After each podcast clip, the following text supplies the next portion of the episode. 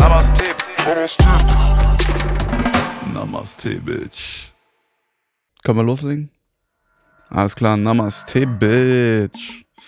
Heute mit meinem langjährigen Bro, Ayahuasca-Schamane, Radical Honesty Trainer sowie Hooligan, Marvin Schulz. Schön, dass du hier bist, Alter. Finde die zwei von drei Sachen, die nicht wahr sind.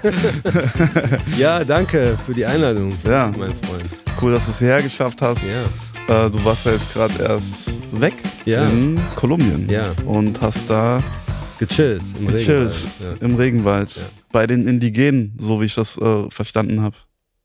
Ja.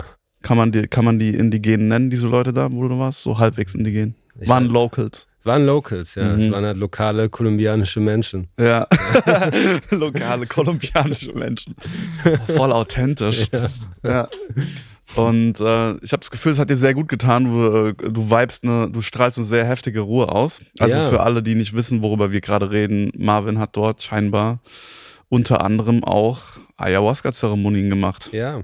Ja. Mhm. Und nicht, ist nicht das erste Mal für mich. Ja. Ähm, ich ähm, war jetzt das vierte Mal genau an dem Ort Mhm. und ich probiere es so einmal im Jahr irgendwie einzubringen, dass ich für zwei Wochen da hinkomme. Mhm.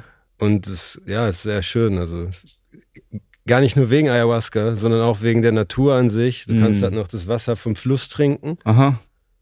Äh, schön gutes Essen, gute Natur, viel Tiere, einfach Ruhe. So, als wenn das so die, Mhm. die Frequenz wieder einrichtet auf der Frequenz des Guten im Körper und des Herzens. So, ne? Und kannst du es halten? Weil ich, ich, ich finde es schön, dass du das sagst Ja, so ja. und irgendwie in, in mir ist direkt so ein Teil, der sich denkt, schon wieder sitze ich mit so einem, also ich, nicht bei dir, Mhm. aber oft, wenn ich mit jemandem über sowas rede, über so Psychedelika, denke ich, oh, schon wieder irgend so ein Psychedelika-Gespräch, wo Ja. wieder jeder da darüber berichtet, wie positiv und toll das doch alles ist. Und dann schaffen sie es sich, äh, schaffen sie es nicht, ihr Zimmer aufzuräumen und die, die Kotze aus ihrem Kühlschrank wegzumachen, weißt du?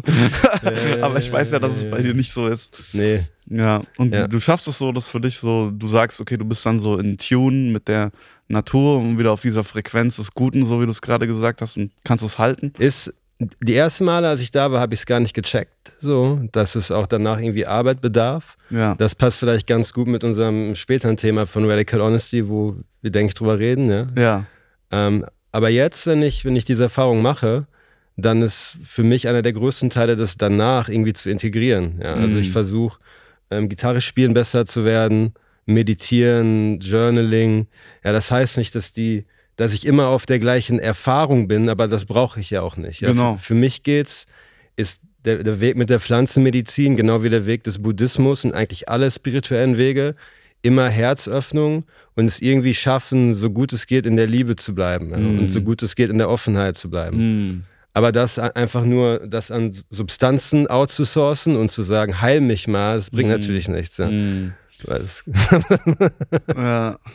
ja. Und würdest du, ich weiß nicht, ich habe schon ein paar Mal gehört, dass es so äh, in der Richtung so von, von den Yogis und so, Ja. also besonders die Leute, die wirklich äh, komplett ohne Substanzen arbeiten, Ja. dass die oft dem Gegenüber sehr kritisch dastehen, dass sie so sagen, so, naja, du überforderst dein System oder Mhm. du machst damit eine Erfahrung, die du normalerweise nicht machen könntest und jede Erfahrung hat so ihren Preis Ja. irgendwie. Und, ähm, und das war für mich jetzt so im Nachhinein, wenn ich jetzt gucke, wenn ich mir diesen exzessiven Ayahuasca- und Psychedelika-Konsum, den ich so über die Jahre hatte, wenn ich mir den anschaue, muss ich sagen, ich glaube am Ende des Tages, ich bin mir nicht ganz sicher, Mhm. ne, das ist vielleicht immer noch die Perspektive, in der ich jetzt gerade bin, Ja. aber so am Ende des Tages denke ich mir manchmal, Alter, ich habe draufgezahlt, denke ich mir manchmal. Mhm.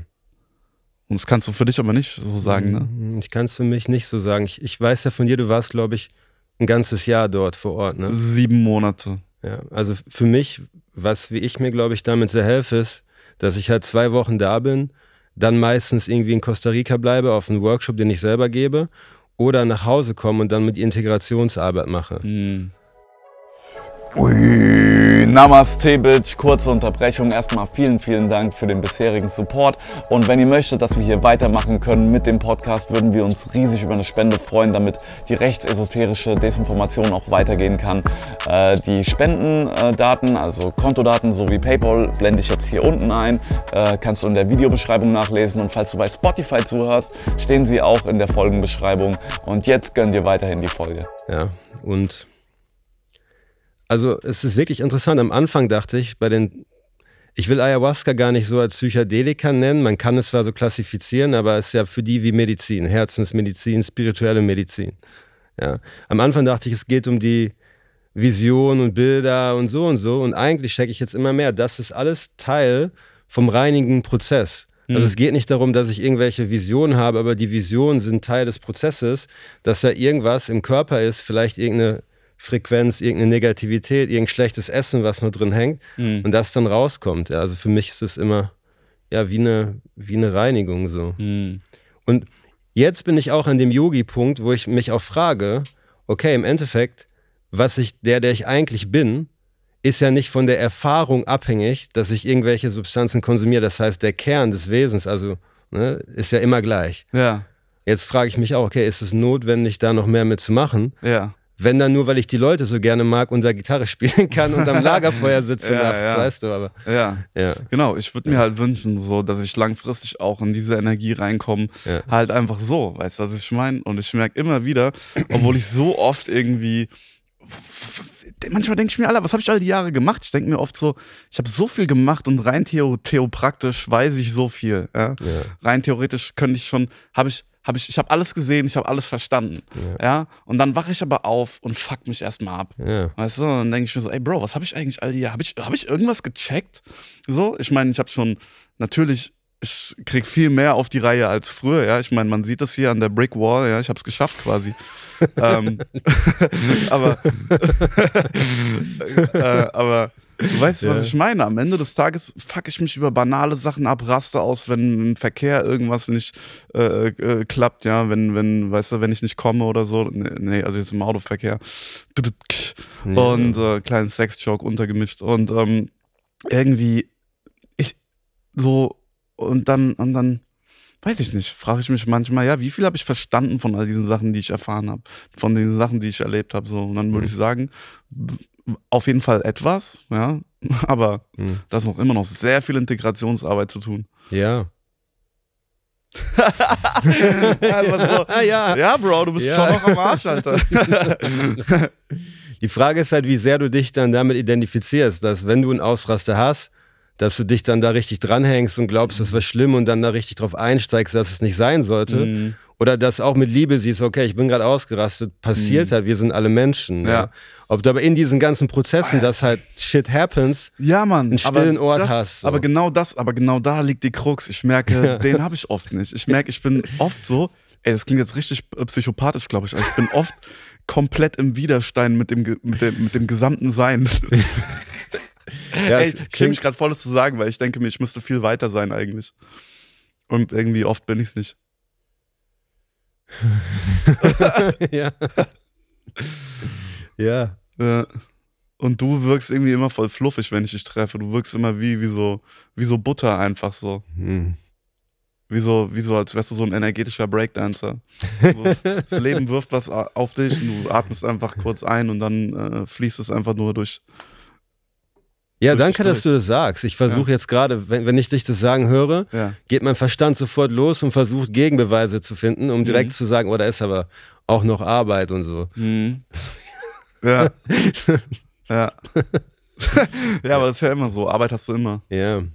Mhm. Aber ich mag, was du gesagt hast, weil äh, so trotzdem diesen Punkt zu finden, halt im normalen Alltag, weil im Endeffekt, ich glaube, dass diese ganzen Wege, die es halt gibt, spirituellen Fortschritt zu machen, eigentlich, die können ja logisch gesehen nicht von einem Ort abhängig sein, nicht von einem Menschen abhängig sein, nicht von einer Medizin abhängig sein. Das kann ja eigentlich nur hier und jetzt durch Reinheit des Geistes, was ich damit meine, ist, dass du halt nicht so krass in jeden, ich will das, ich muss noch mehr schaffen, einsteigst, Mhm. aber eigentlich nur hier. Mhm. Das heißt nicht, dass ich da immer bin. Ich schiebe auch noch Filme, dass ich äh, mit mehr hiervon brauche, weniger davon und das nur noch heilen muss. Und, ne? Im Endeffekt ist es ja immer eine Sache, die du jetzt, egal wo du bist, irgendwie. Sonst macht es ja keinen Sinn. Es kann ja nicht abhängig sein von Ort und Zeit. So. Das, Mhm. oder? Ja, ich weiß, was du meinst, aber oft habe ich schon das Gefühl, es gibt zum Beispiel gewisse Umstände oder Orte oder Personen, Ja. wo ich viel einfacher in einen Zustand des Akzeptierens, um mal sozusagen, reinkomme. Weißt du, Ja. was ich meine? zum Beispiel genau bei Joe Dispenza kennst du ja, ne? Und äh, ich habe das Gefühl, wenn sich viele Leute treffen, die die gleiche Sachen, Ja. die die gleiche Sache machen, ne? Die irgendwie sich gemeinsam für die gleiche Meditation treffen oder selbst die Sport gemeinsam machen, ja, eigentlich egal was, oder die gemeinsam musizieren, ja, wenn du auf einer, wenn du, wenn du zu einer, zu einer Band gehst oder so, ne? Und äh, oft passiert dann halt so ein Synergieeffekt, ja. Das heißt, auf der einen Seite stimme ich dir zu, es gibt so diesen, diesen eigentlich ist jeder für sich selbst verantwortlich und eigentlich ist jeder, glaube ich, verantwortlich, diesen Space, der, wo man seine, seine, seine Mitte hat, seine Ruhe, seine Kraft, seine Power, seine Klarheit. Jeder muss die in sich finden, weil die ist ja nur in uns. Das ist ja logisch. Ähm, aber ich habe schon das Gefühl, es gibt so Environments, die das noch mehr herausholen oder die das noch zugänglicher machen als andere, ja. Wenn du jetzt in irgendeinem Crackhaus bist, ja, wo irgendwie so eine, so eine Mutti mit vollgeschissenen Hosen irgendwie äh, rumläuft und irgendwie ausrastet äh, und dann ist es natürlich schwieriger, jetzt so seinen tiefen Frieden zu finden, als, ähm, weiß nicht, in einem anderen Crackhaus, wo die vielleicht keine vollgeschissenen Hosen haben. Ja, ja. ja. Hast du dazu irgendwas zu sagen oder kannst du das einfach nur abnicken? Ja, ich überlege gerade. Also ich, ich stelle mir schon vor, dass so Erfahrungen, wenn ich mit vielen irgendwie Mantras singe, dass das halt mehr macht, weil mehr Energie da ist. Einfach mehr Menschen im Raum, da ist so Genau. mehr los. Ne? Ja. Aber im Endeffekt, ich glaube, so die, die wirklich Kunst ist, und das heißt auch nicht, dass ich das immer mache, ist genau bei den schwierigen Dingen, die genauso zu lieben wie die Leute, die das Mantra singen. Ja, und da nicht abzudriften ins Ich verurteile die, sondern wie kann ich, auch wenn das passiert im Verstand, wie kann ich sehen, okay, das ist trotzdem, jetzt gerade bin ich mit der Person hier, ja, und wir sind jetzt das, was passiert. so, ne? Oder ich Und- bin gerade alleine. Und trotzdem stimme ich dir zu. Ich meine, ich glaube schon, dass Umgebung, wo viele Menschen das fokussiert gleich machen, das halt einen anderen Effekt hat. Vor allen Dingen in der Anfangsphase, um diesen Ort vielleicht zu zementieren oder? ja, ja. Schwer zu sagen. Ich weiß es Mhm. auch nicht so genau. Mm. Was machst du denn, um immer wieder da reinzukommen? Im Moment chill ich. Ich habe eine Hängematte in Kolumbien gekauft.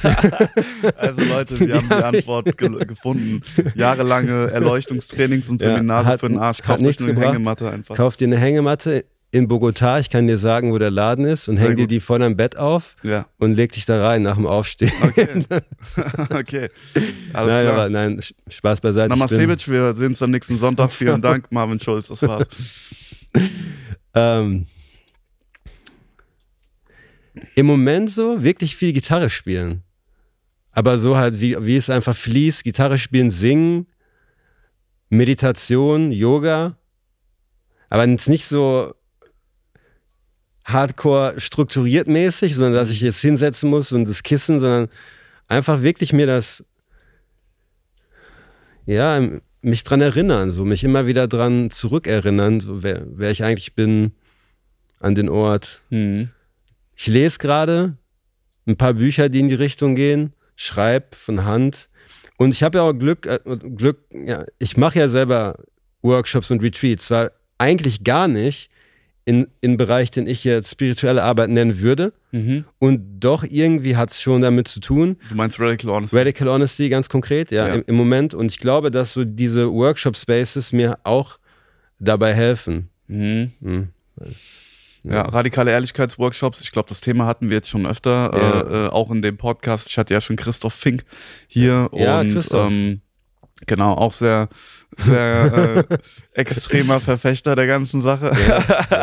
Wenn ich an Christoph denke, ich würde den immer mit extrem beschreiben irgendwie. Und ähm, ja, du, äh, du, praktiz du prak praktizierst es auch sehr intensiv, aber ich finde, bei dir ist es äh, dieses radikale Ehrlich, äh, das wirkt nicht so radikal, sondern bei dir wirkt es eher so sehr entspannt, integriert, ja, ähm, und sehr bei Christoph auch äh, mittlerweile. Früher war, Hey, finde ich, hey Christoph, früher war er sehr extrem, mittler, ähm, mittlerweile finde ich, fühlt sich bei ihm auch sehr organisch an. Ja. Und ähm, das finde ich schön zu sehen. Ich habe das Gefühl, du bist einfach jemand, der sehr authentisch ist, sehr ehrlich und einfach immer einfach nur so sehr ruhig berichtet, okay, was geht gerade durch meinen Körper, äh, was geht, äh, geht gerade durch meinen Kopf. Ja. Und äh, das ist irgendwie auch ein super geiler Weg, irgendwie einfach so um Anker einfach ins Hier und Jetzt zu werfen. Ne? Ja, und das Krasse ist so, hätten wir da vor neun Jahren drüber geredet, dann hättest du das Gleiche nicht behauptet. Weil ich, ich stelle mir vor, dass ich, um da, um da hinzukommen, ja, dass ich das eher ruhiger betrachte, dass ich halt wirklich durch diesen extrem Radical Honesty or Die und ich Mm. muss alles sagen, was ich denke und ich muss das machen. Und im Supermarkt muss ich das in der Kasse machen. So halt dieses wirkliche Extrem Ja, reingegangen bin, was ich nicht sage, dass man das machen muss, ja, nur ich habe es halt wirklich extrem gemacht. Und jetzt habe ich wirklich eine andere, ja, integriertere Art und Weise damit umzugehen. So, Ja. als wenn das auf einer tieferen Ebene angekommen wäre. So Ja. Radical Honesty. ja. So eine entspannte, so eine komplett entspannte Art. Ich habe das bei, äh, ich habe ja auch bei Brad, du hast auch bei Brad Blenden gewohnt, ne? Ja, Genau. ja, ja. Ähm, also wir, äh, ich und Marvin, wir haben beide, also wir waren jetzt nicht am gleichen, äh, gleichzeitig dort bei Brad, aber äh, wir haben beide bei Brad Blenden gewohnt und Ja. Brad Blenden ist im Endeffekt der Erfinder von Radical Honesty oder der Der, äh, der ans verschi von verschiedenen Orten zusammengeklaut hat. Richtig, Der- genau. und äh, googelt einfach mal Brad Blenden. Es gibt auch einen TED-Talk von ihm. Und ich Ja. kann mich an eine Situation erinnern, als ich bei Brad war und äh, wir waren irgendwie auf einer Party im Dorf, in diesem Dorf, wo er gewohnt hat. Und wir saßen da am Tisch und irgendeiner aus dem Dorf hatte Geburtstag und hatte eine Frau da. Also er hatte seine Freundin da. Dieser Typ war so ein älterer Mann. Seine Freundin war bestimmt auch schon so um die 38, 40. Ja. Und sie kannte Brad noch nicht so persönlich und sie hat dann Brad gesehen, hat gesagt so, oh Brad, so uh, you're doing this radical honesty thing, so uh, can you give me like an example of it?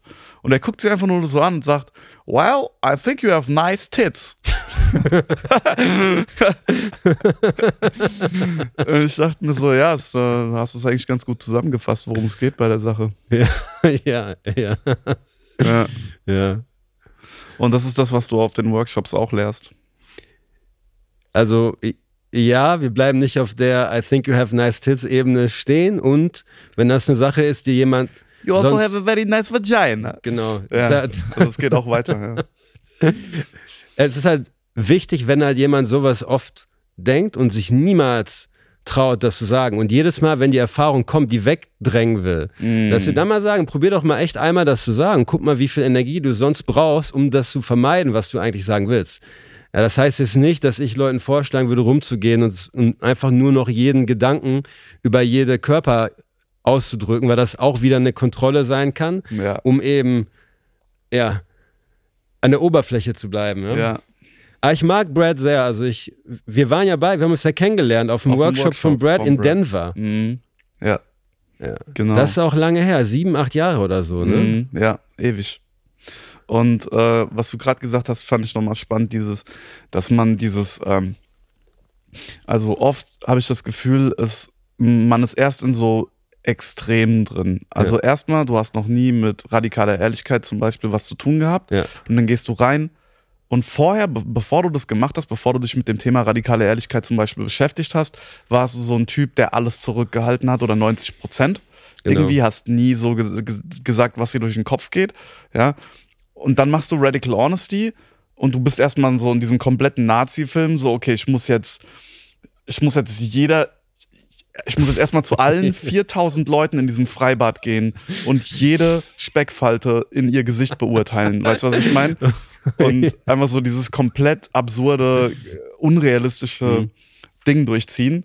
Und dann irgendwann pendelt sich das ein und Ja. plötzlich hat man irgendwann so eine, okay, ich glaube, ich weiß so langsam, ähm, wo es Sinn macht, etwas auszudrücken und wo nicht, weil dieses Radikale immer alles ehrlich durch den, was einem durch den Kopf geht, ein hinklatschen, ist, wie du sagst, auch eine Vermeidung, ne? Absolut. Das ist voll die Vermeidung. Ich habe halt auch gemerkt, Ja, ich habe ja. oft Sachen gesagt, weil ich nervös war und mich nicht Ja, wohl gefühlt hat. Und ich dachte, oh, ich bin jetzt einfach voll ehrlich, dann ist es weg, weil dann bin ich der krasse Ehrliche und dann Ja, kann ich das genau. so weg, weg radical honestisen, das Ja. Gefühl, weißt du? Nee, kannst du nicht. Und geht einfach nicht. Da Ne? ist nämlich genau die Gefahr ist davon, wenn du auf dieser Oberfläche nur bleibst, ja, dass du halt diesen ganzen Sachen dadurch viel mehr Kraft gibst und halt nicht auf eine andere, entspanntere Ebene kommst. Das Mhm. heißt, wenn du nur auf den, in den Urteilen rumhängst, dann bist du ja nicht ganz gegroundet im Sein, so, wenn du denkst, dass das alles mega wichtig ist. Ja.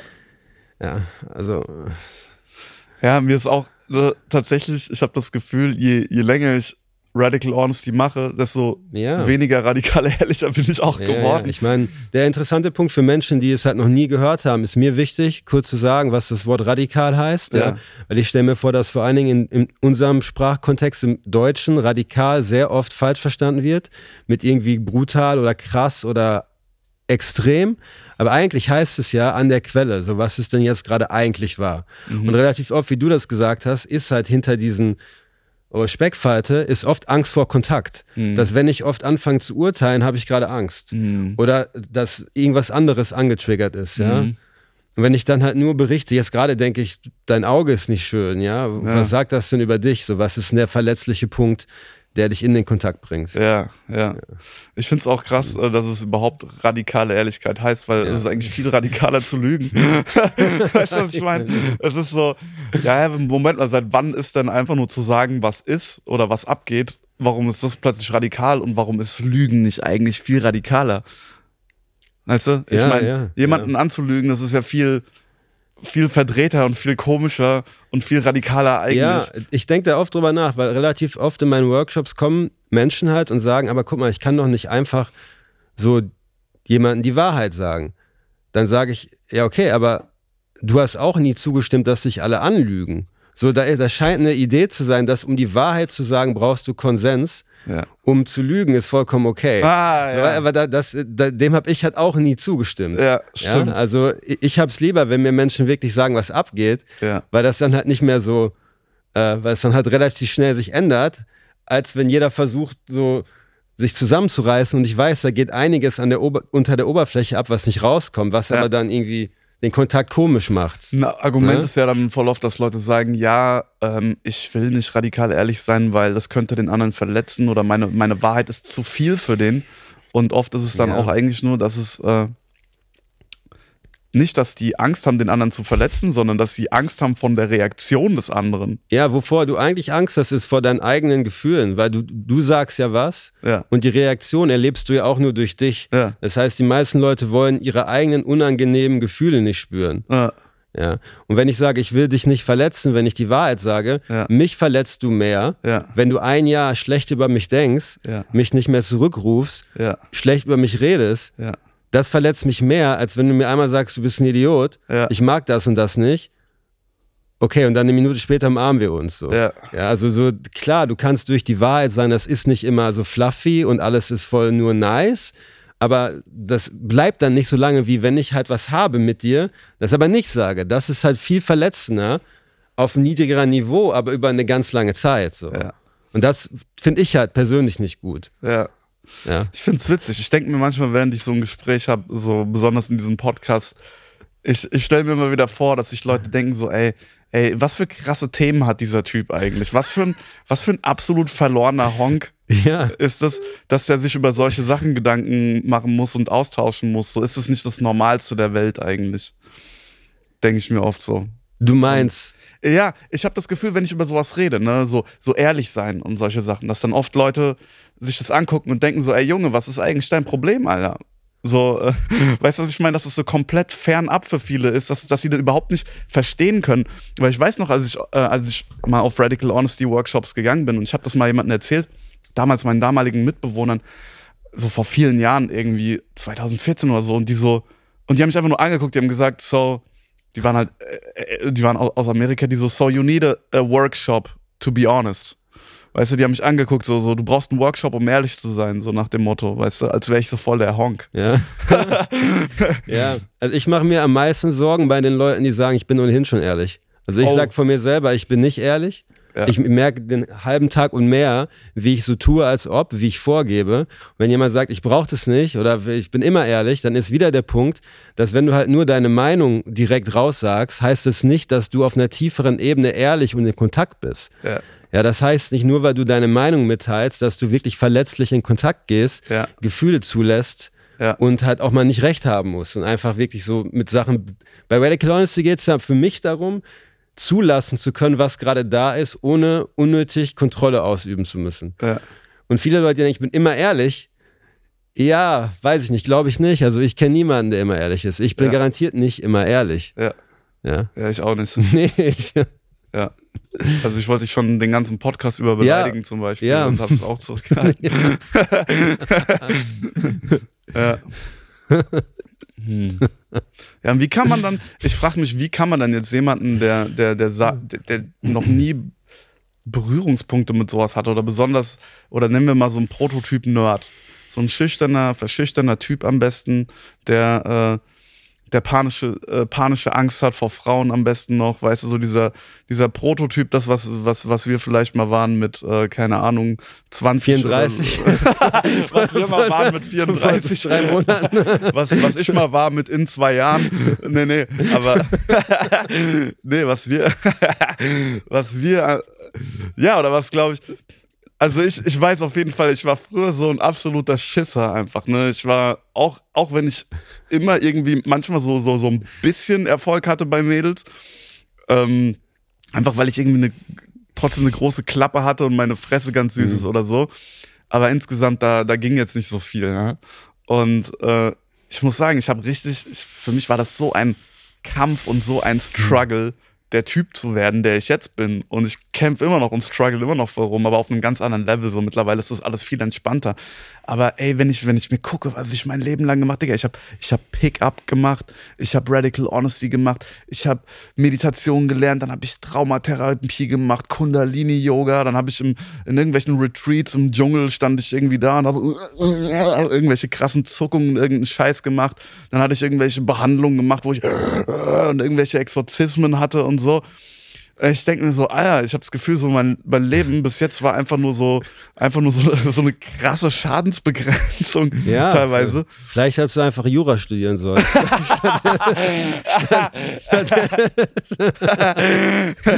Ja, Mann, fuck, Digga. Ich glaube, das wäre vielleicht echt, das hat mir vieles erspart wahrscheinlich, ne? Und ich glaube halt, wir können, klar, wir können uns unseren Pfad halt auch nicht aussuchen. Ne? Also die Sachen, mit denen du dich beschäftigst, die sind halt, was du hast in diesem Leben. Ich habe meinen Shit in diesem Leben. Und das, das ist halt so, ja. Echt? Das ist, das ist, finde ich, so eine absolute Kernfrage. So, kann man sich seinen Pfad wirklich nicht aussuchen? Also ich meine, das, das bringt einen wieder zu dieser krass, ich würde da jetzt nicht zu ewig tief reingehen, weil es da wieder sehr philosophisch wird, aber ich meine, es ist, also ich meine, wir haben ja schon die, eine gewisse Art und Weise von Kontrolle auch irgendwie. Ich kann mich ja entscheiden, okay, ich kann mich jetzt entscheiden, gehe ich heute Abend nach Hause oder gehe ich heute Abend feiern? Ähm, Mache ich diesen Podcast mit dir oder sage ich, äh, Ja. boah, nee, ich habe voll Schiss, was andere von mir denken, wenn ich einen Podcast mache? Also man kann ja schon irgendwie immer wieder auch entscheiden, oder? Das ist eine gute Frage. Die Frage ist, wo kommt, da können wir jetzt echt tief einsteigen. Ja. Ich habe auch Angst, dass wir jetzt sehr philosophisch Ja, ja, werden. wollen wir- wer wer entscheidet das, wo kommt das schon her? Ja. Ne? Hm. Aber ich, ja, Vielleicht, vielleicht um es mal irgendwie auf eine prak praktischere Ebene kurz zu bringen. Ich glaube, am Ende des Tages ist es, wie du sagst, jeder hat so ein bisschen seinen vorgezeichneten Weg. da glaube ich fest dran. Jeder hat so eine Art wie so ein Schicksal. Ich glaube, jeder Ja. hat auch einen Bauplan, so, weißt du. Wir, jeder hat bestimmte Interessen, bestimmte Sachen, wo es ihn hinzieht, bestimmte sehr Charaktereigen, Charaktereigenschaften, die ihn für gewisse Sachen prädestinieren. Ja. Ja, und im Wort prädestinieren steckt ja schon drin, dass man, dass da wie so eine Art Schicksal schon äh, Ja, drin steckt. ja, ja. Und ich glaube, wir haben nur die Wahl, folgen wir dem und haben wir die Eier, unser Schicksal anzunehmen und das zu verfolgen und zu sagen, weißt du was, ich, ich, ich gehe diesen Weg. Oder versuchen wir einfach krampfhaft die ganze Zeit unserem Schicksal zu entfliehen. Ich glaube, das sind so die zwei Optionen, die wir vielleicht haben. Also die Wahlfreiheit liegt ein bisschen darin, gehe ich den vorgezeichneten Weg oder versuche ich komplett mein, mein Ding irgendwie durchzudrücken. Du, das ist wirklich sehr interessant. Also ich könnte mich reindenken und sagen, wir haben gar keinen freien Willen. Also so im Sinne von ich als die Person, ja, weil ich bin ja nicht, also ich als der Marvin Schulz, ich, mit der ich heute denke zu sein, habe mir ja nicht ausgesucht, wo ich geboren werde, welche Sprache ich lernen werde, was meine ersten Erfahrungen sind, die ja. Ja. alle prägen die Vergangenheit, wie ich jetzt in der, in der Gegenwart reagiere.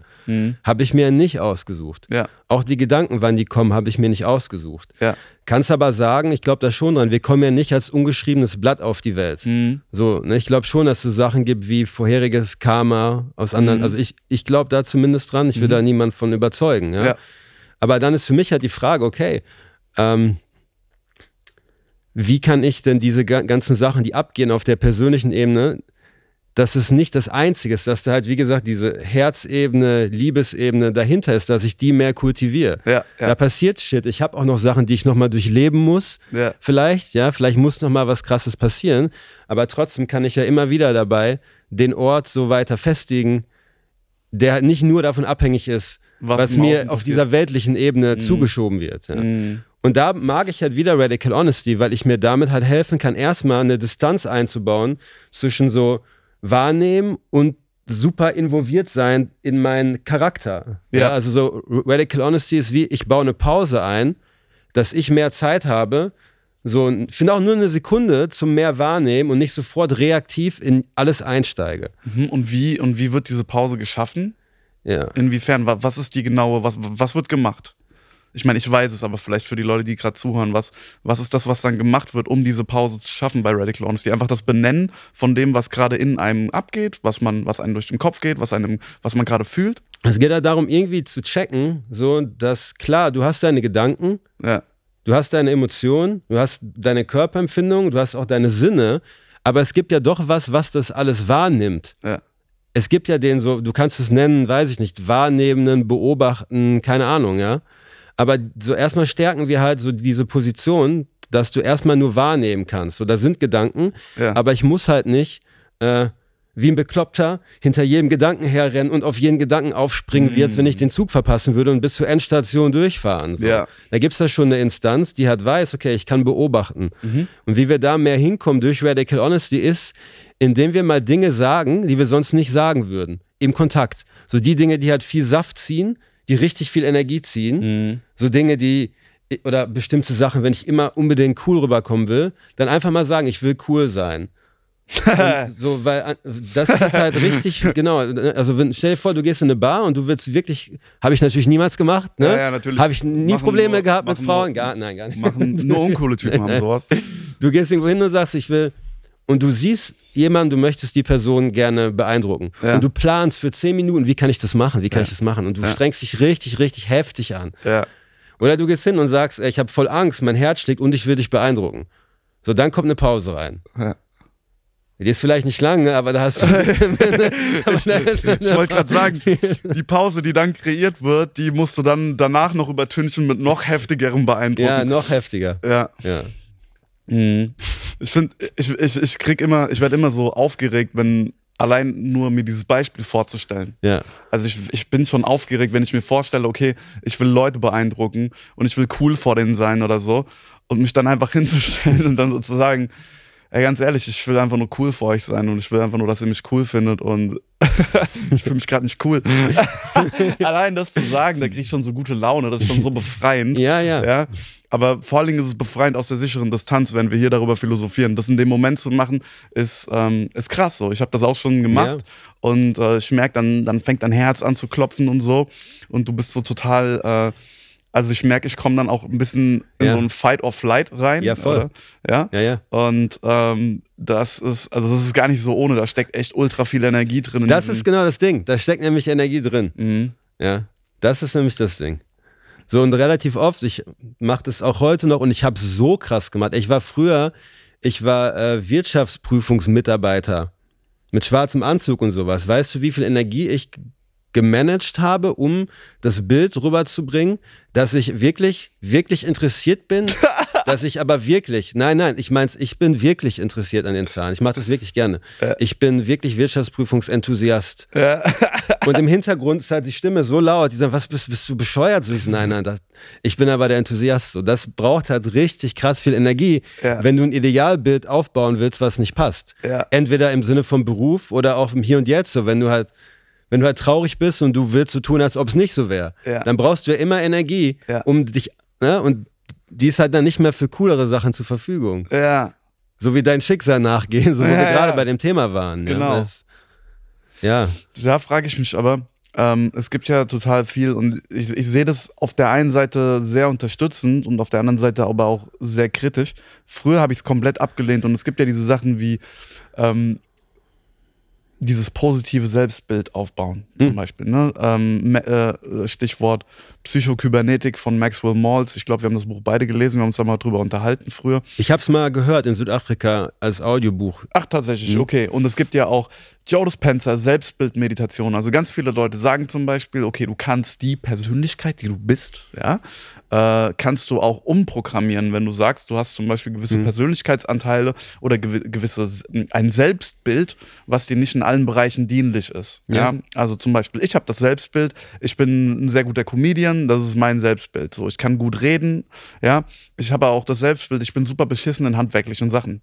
Ja, also ich bin extrem schlecht in handwerklichen Sachen. Das ist so meine Überzeugung. Ich bin schlecht in Mathe. Ja, das sind so Sachen, die ich über mich denke und die ich natürlich auch immer bestätigt kriege. Ähm, und letzten Endes ist halt die Frage, okay, wenn ich jetzt versuche, gegen meinen, gegen gewisse Überzeugungen oder gegen gewisse Glaubenssätze, die ich habe, die wegzuprogrammieren, versuche ich da schon wieder quasi auf einer, auf einer, versuche ich da schon wieder was zu vermeiden. Weißt du, was ich meine? Versuche ich da schon wieder, wie du es vorher gesagt hast, ähm, quasi mein Schicksal auszuweichen? Oder gibt es wirklich diese Wahlfreiheit, dass man sagt, weißt du, ich kann mir meine Persönlichkeit so ein bisschen gestalten, wie sie mir gefällt. Ich kann so ein bisschen rumprogrammieren, wie ich will. Das kann sein, aber für mich wäre es noch wichtiger, dahinter zu gehen, weil eine Persönlichkeit, Charakter ist eigentlich immer limitierend. Ja, Weil eine Klar. vorgefertigte Persönlichkeit ist immer schon eine Art und Weise, wie ich die Welt sehe. ja.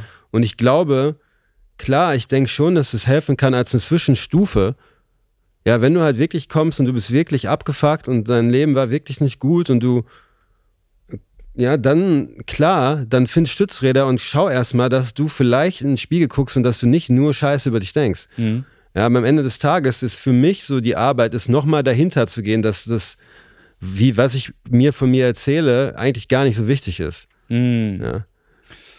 Also quasi eine, eine Position hinter diesem ganzen Ding, hinter diesem Konstrukt Marvin Schulz, hinter Ja. diesem Konstrukt Nikolai Binner, Ja. das so sieht, okay, scheißegal, was ich über mich denke, scheißegal, was ich gerade in meinem Körper fühle, ich bin das alles nicht. Sehe ich das richtig? Klar, du bist es doch und auch nicht so. ne? Aber ich, ich will halt nicht auf der Persönlichkeitsebene stehen bleiben, so Aha. dass ich halt nur versuche, mein Selbstbild zu polieren Ja. oder mir einzureden, ja, ich bin doch gut in Mathe. Ja. Was wäre denn der Zweck davon? Ja. So, Ja, so, gut, also ich meine, also ich meine, an- angenommen, du hast einen limitierenden Glaubenssatz so und du sagst jetzt, okay, ich bin schlecht da und da drin, aber du willst da gut drin sein, Ja. dann wäre es ja schon cool, die Möglichkeit zu haben, gewisse Charaktereigenschaften, wo du das Gefühl hast, die behindern dich, dass du die in irgendeiner Form überschreiben kannst mit einem klar. neuen Programm, Ja, was dir dienlicher ja. ist. Solange du dich nicht darin verlierst und nicht denkst, dass du das brauchst, um endlich ein liebevoller, wertvoller Mensch zu sein, ist gut, aus Spaß.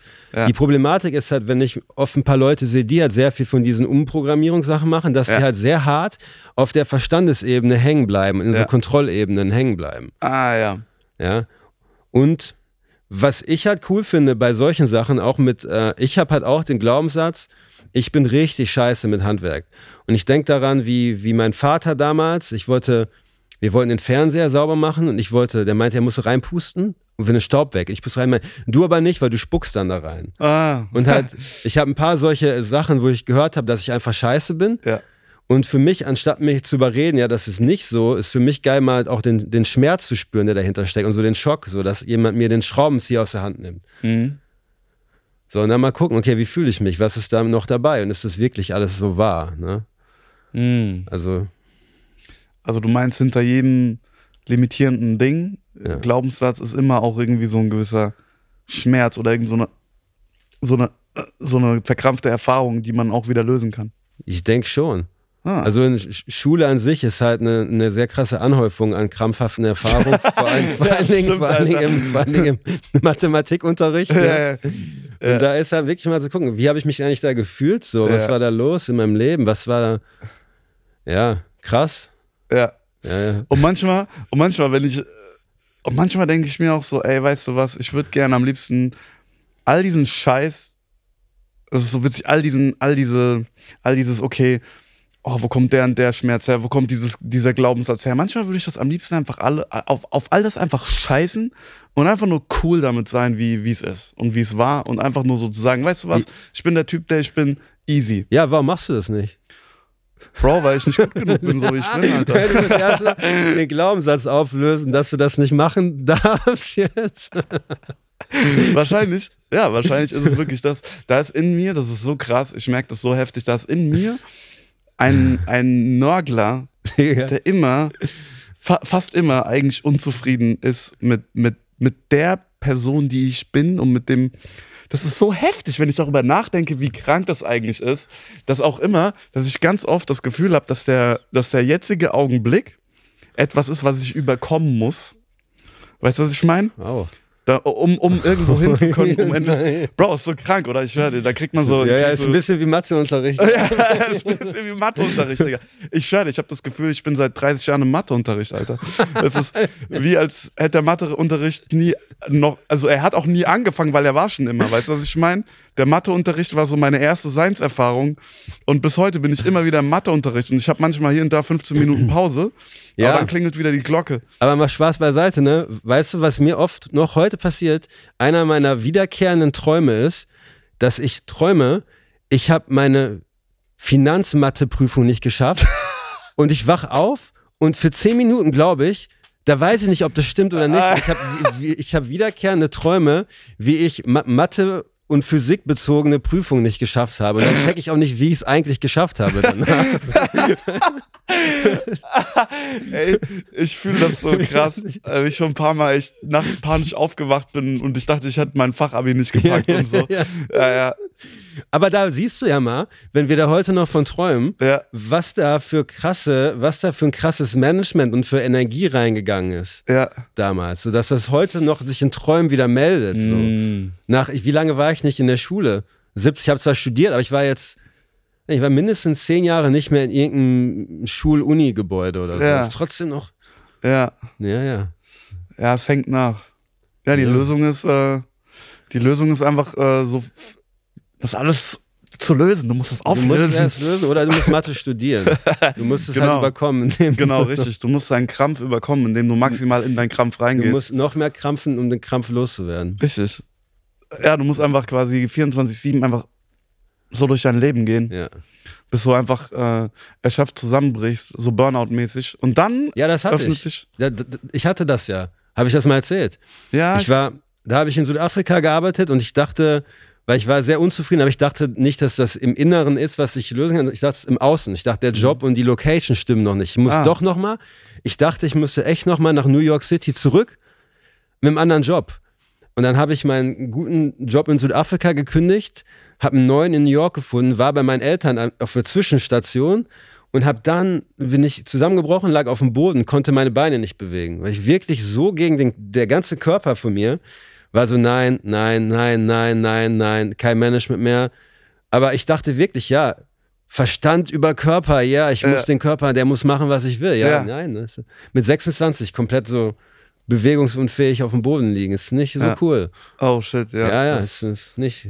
Wie lange ist es her? Zwei, zwei drei Tage, ne? Zwei- Warte mal, wann haben wir den Podcast angefangen? Ja. ja, ja. Oh, krass, Mann. Ja. Mit 26 ersten Burnout. Ja, Mhm. Aber er hat dir im Endeffekt geholfen, oder? hat mir als Wachrüttlung geholfen, weil ich die Erfahrung halt, das war so ein Wachmoment, dass ich gemerkt habe, okay, so, ich habe teilweise vergessen, dass ich einen Körper hatte. Ich habe in der Wirtschaftsprüfung gearbeitet und ich komme nach Hause und ich stehe vorm Spiegel. Ich hatte da ein einziges Tattoo hier und ich sehe das und ich erschrecke mich. So, ich ja Körper. Weil ich Echt? halt nur, ja, ja, ich war, ich nur im Verstand, so in, Alter. in Gedanken, ja, ja. Und das war dann halt so der Wachruf, so, oh wow, Mann, du musst aufpassen. So, sonst, Mhm. ne? Ich glaube, das ist das. Ich glaube, das ist so das Absolute in dieser ganzen, auf, die, auf diesem ganzen Globus, glaube ich. Ja. Und hier vielleicht viel, viel, viel mehr als jetzt in Südamerika oder in Afrika oder so. Ja. Weil da sind die noch viel mehr im Körper halt, ne? Aber vor allen Dingen so in, in, in- in dieser europäischen, westlichen Hemisphäre, dieses einfach so Hm. krass aus, man wird so krass aus seinem Körper rausgefickt, indem man, ja, ist doch so, Digga. Du gehst, du, du wirst in diese Schule gekommen, gell, dann ist einfach Matheunterricht, ne? Und du darfst nicht, so guck mal, dein Körper hat so das Gefühl, ey, ich würde gerne am liebsten einfach nur mal so rausgehen, da sind die Vögel, so, du guckst aus dem Fenster, ne? Irgendwie. Ja, Und du, du, du, keine Ahnung. Du, du hast einfach nur Lust, dich zu bewegen, ja, und zu leben. ja. Aber du musst, du weißt genau, du musst jetzt sechs Stunden heute noch oder sieben Stunden hier sein. Ja, ist krass, ja. Und dir irgendeine Gülle in deinen Kopf reinpressen, auf die du nicht mal Bock hast. Ja. Und die einzige Art und Weise, da, Ja. wie du dazu gebracht wirst, es trotzdem zu machen, ist über Zwang. Ja, ja. Und das heißt, du musst dich ja komplett aus deinem Körper raus dissoziieren, weil sonst kannst du das ja gar nicht aushalten. Du musst ja deinen Körper, du darfst ja deinen Körper gar nicht mehr spüren, sonst könntest du es ja nicht durchziehen. Es geht ja gar nicht anders. Wenn du die ganze Zeit deinen Körper, wenn du die ganze Zeit damit das so richtig fühlen würdest, was da so in dir abgeht, könntest du dich ja jetzt nicht irgendwie auf, ja, also äh, äh, der Satz des Pythagoras, ey Bro, what the fuck, willst du mich verarschen? So, Ja. Ich habe gerade einen Knoten im Bauch so. Ja, ja. ja. Also bei mir war es ähnlich. Ich hatte auch eher,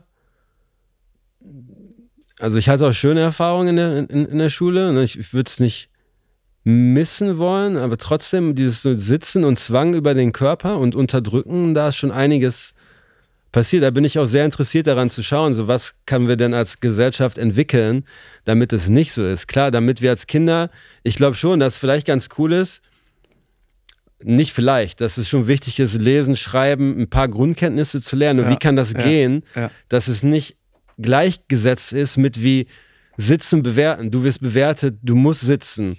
Und wir entscheiden über dich, weil das hat echt immer so das von oben herab und Anspannungsaspekt. Und Aber das vor allen Dingen, die Frage ist, wie kann man den Leuten, die schon durch dieses Schulsystem sind und die von ihren Eltern schon, Ja. äh, blub, Ja, ja, wie kann man da wieder den Weg so ein bisschen in die Kindheit zurückfinden? Ne? Wie kann man wieder in dieses, in dieses, in diesen Kontakt mit dem Körper und dieses ganze Unbeschwerte, Ja. Also wie ich, kommt man da wieder ich rein? will sagen, es ist möglich. Ja. Auf jeden Fall. Ja. Und wie man da reinkommt, ich denke, da gibt es viele verschiedene Wege. Ja. Ich glaube, es fängt glaub, damit man muss sich einfach an. nur maximal anstrengen. Du musst dich halt richtig anstrengen, um den Weg zu finden. Wenn, wenn du dich nicht anstrengst, wie sollst du dann den Weg der Nicht-Anstrengung Du finden? musst so ein Self-Development-Burnout entwickeln. Ja. Du musst so jedes Buch lesen, Ja. jeden Tony Robbins Workshop 80 Mal machen, so 40 Mal über Feuer laufen und dir davon 39 Mal die Füße richtig verbrennen. Bis du nur noch so, so dicke, aufgeblusterte Klumpen hast.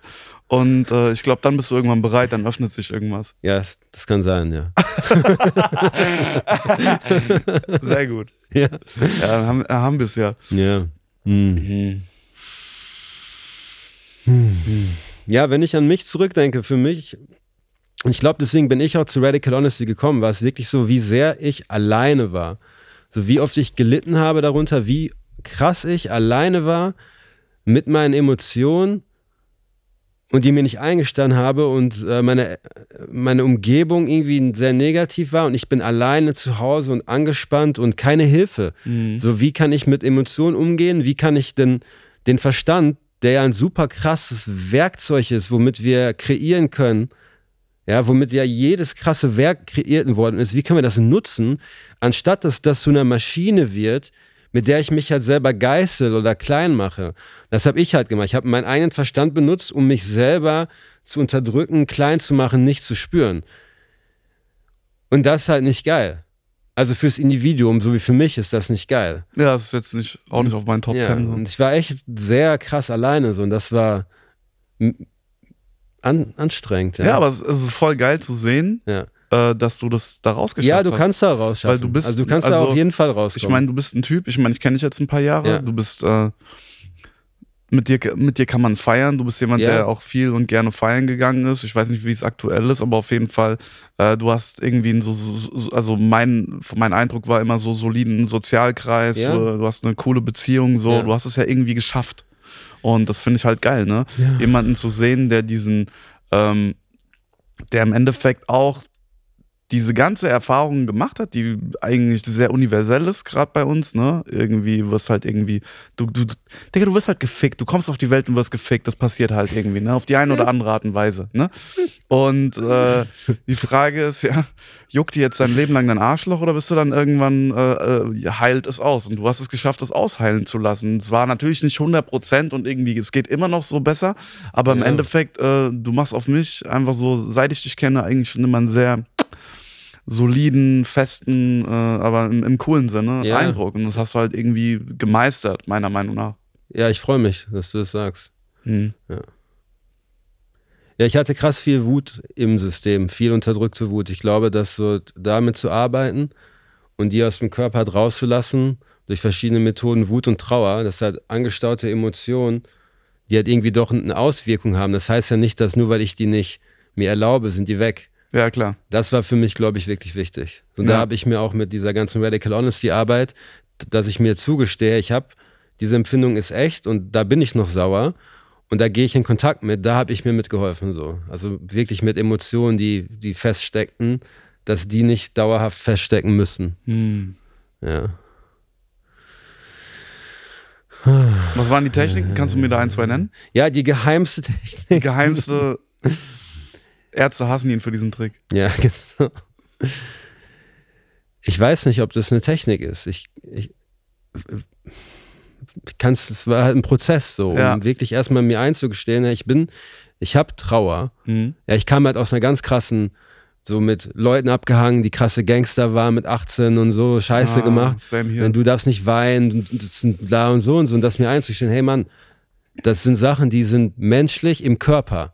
Ja, das heißt nicht, dass wir von Emotionen überkommen werden müssen und jede Emotion immer super ernst nehmen und da reaktiv zu Emotionen sind, das heißt das nicht. Aber das Unterdrücken bringt nichts, weil das ist immer Energie. Ja. Und wenn ich Mann bin und mir sage, ich bin, ich kann nie traurig oder wütend sein, dann weiß ich, dann kannst du auch nicht glücklich sein. Ja. Weil die Emotionen den gleichen Kanal benutzen, ja. Ja. Und für mich war wichtig, erstmal zu checken, ey krass, Emotionen sind universell und ich habe einen ganzen Sack an Shit, auf die ich sauer bin, von meinem Opa, auf meinen Vater, auf Schule.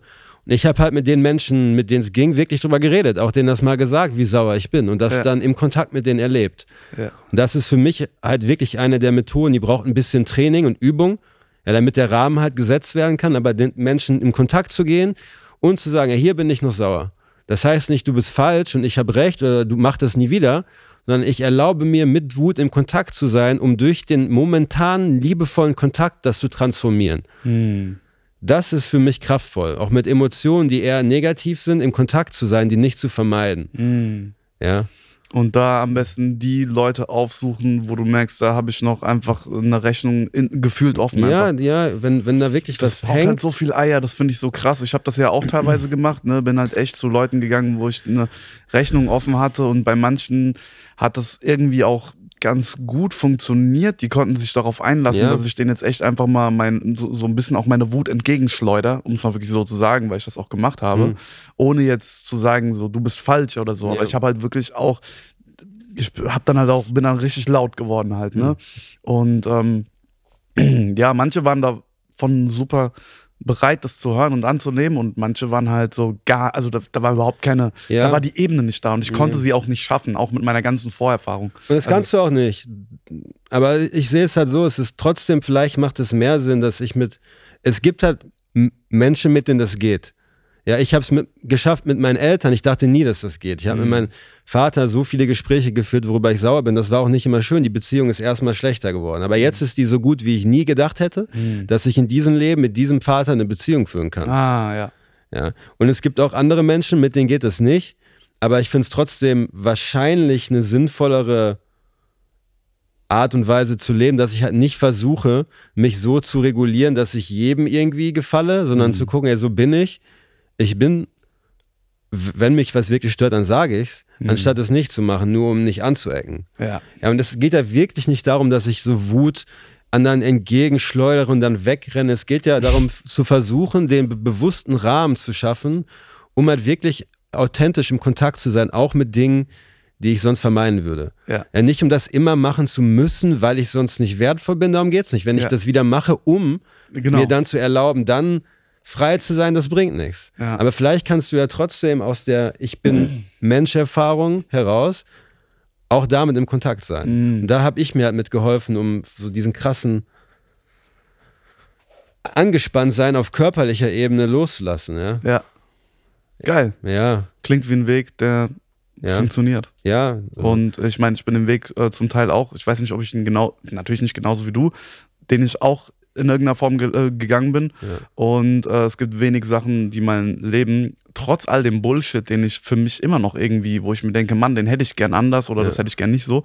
Äh, es gibt wenig Sachen, die mein Leben so bereichert haben, als äh, das zu sagen, ja. was in mir vorgeht. Das hat, das hat einfach so viel revolutioniert, so viel transformiert. Ich, Ja. bin, ich bin mittlerweile beziehungsfähiger, deutlich beziehungsfähiger. Ich, äh, äh, ich kann einfach besonders äh, gerade als Comedian so, ich brauche das auch, irgendwie die Wahrheit sagen zu können und kann das damit einfließen lassen.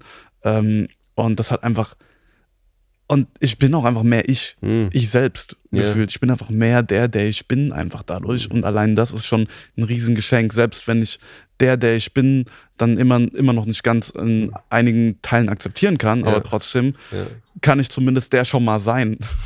weißt du? Ja, ich bin sehr dankbar an unseren Freund Brad. Ich will ihm wirklich an dieser Stelle nochmal Dank aussprechen, Ja. weil er wirklich einer der ersten Menschen war, der mich liebevoll, so wie ich bin, akzeptiert hat, mit allen Gefühlen, mit allen Ausdrücken, mit allen Gedanken, der mich trotzdem geliebt hat. Ja. Und wenn du im Internet, du kannst Sachen über ihn finden, du kannst sagen, was du willst über Brad, so wie ich ihn kenne. Er war ein, Ja. immer ein Herzensmensch, der sich um individuelle Menschen kümmert, der Mhm. aus Liebe heraus gehandelt hat mit Menschen, die bei ihm sind. Ja, ich kann Also ich will, ich kriege gerade eine krasse, krasses Kribbeln.